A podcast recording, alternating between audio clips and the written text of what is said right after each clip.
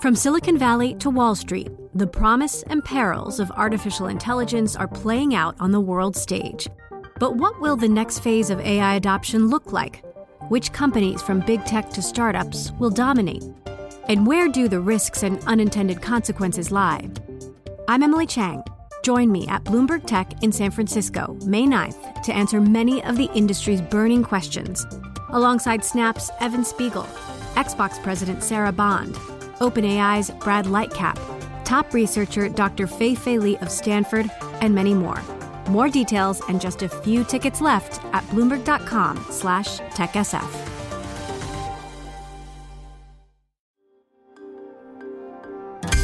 Le entregamos todo lo que necesita saber para comenzar el día. Esto es Bloomberg Daybreak para los que escuchan en América Latina y el resto del mundo.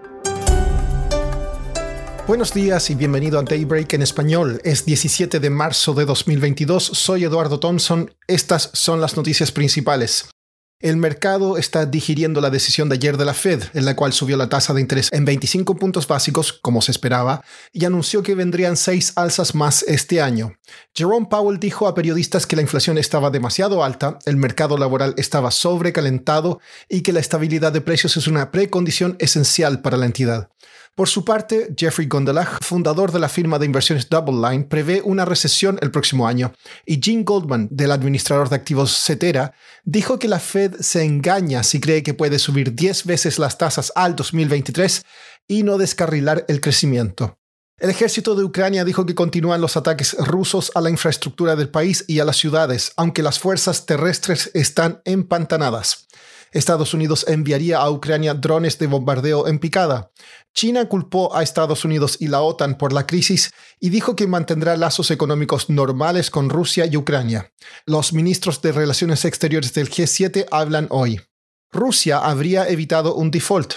El Ministerio de Hacienda de ese país dijo que envió el lunes la orden para un pago de un cupón por 117 millones de dólares de sus bonos y dirá más tarde si se acreditó el pago que vencía ayer.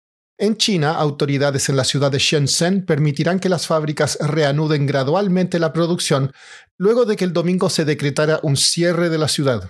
Pasando a América Latina, en Brasil el Banco Central elevó la tasa Selic en 100 puntos básicos al 11,75%, como se esperaba, y prometió otro aumento de la misma magnitud en su próxima reunión. También abrió la puerta a un ciclo de ajuste aún más largo si los choques en los precios de las materias primas perduran un tribunal de Honduras autorizó la extradición del expresidente Juan Orlando Hernández a Estados Unidos para enfrentar cargos por tráfico de drogas. Fiscales en Nueva York acusaron a Hernández, quien fue jefe de Estado hasta enero, de ser parte de una conspiración para enviar cocaína a Estados Unidos. Las fintechs en México acusan competencia desleal. En un informe instaron a los reguladores del país a terminar con el monopolio en la red de pagos con tarjeta de crédito que está beneficiando a los grandes bancos y crea obstáculos para las startups del país. El Senado de Argentina debería votar hoy el acuerdo alcanzado entre el gobierno y el FMI. Si pasa, irá al directorio del FMI para su aprobación final.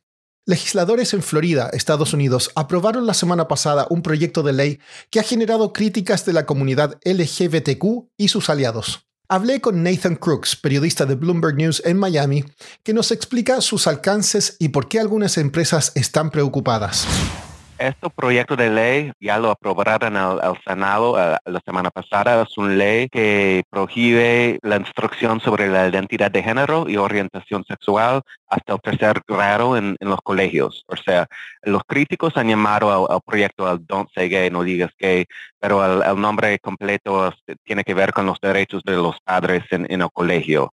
Pero lo, que prohíbe la ley es la instrucción sobre la identidad de género y orientación sexual. Es algo muy en específico en, en la ley.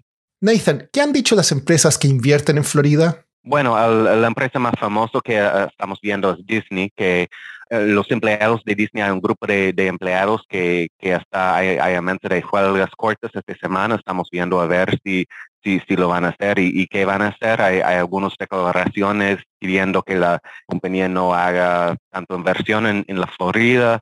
Y la cosa con Disney es que hay, hay mucha crítica a, los jefes de Disney porque primero Disney tomó la postura que no iban a decir nada sobre la ley y, dos días después, cuando la ley ya habían aprobado, dijeron que, que ya que estaban en contra, o sea, pero en ese momento ya fue un hecho. Y, pero Disney sí han dicho que están suspendiendo las contribuciones políticas en, Florida, entonces ya han, sido algunas actuaciones de, la compañía, pero estamos viendo qué va a pasar con, con este juegos posibles con, Disney. ¿Qué ha dicho sobre esta polémica el gobernador de Florida, Ron DeSantis? Todavía no ha firmado la ley, pero él ha dicho que es algo que, apoya, o, sea, todos están ah, anticipando que él lo va a firmar. Sería una gran noticia si no lo firme, porque él durante el proceso en, el Senado, él, ha apoyado al proyecto.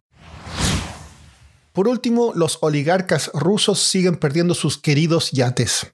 España incautó dos más, mientras que en Noruega un yate propiedad de un ex agente de la KGB está varado sin combustible. Eso es todo por hoy. Soy Eduardo Thompson. Gracias por escucharnos. Para conocer todas las noticias que necesita para comenzar el día, revise Daybreak en español en la app Bloomberg Professional. También puede personalizar Daybreak para recibir las noticias que desee. Eso es todo por hoy. Sintonice mañana Bloomberg Daybreak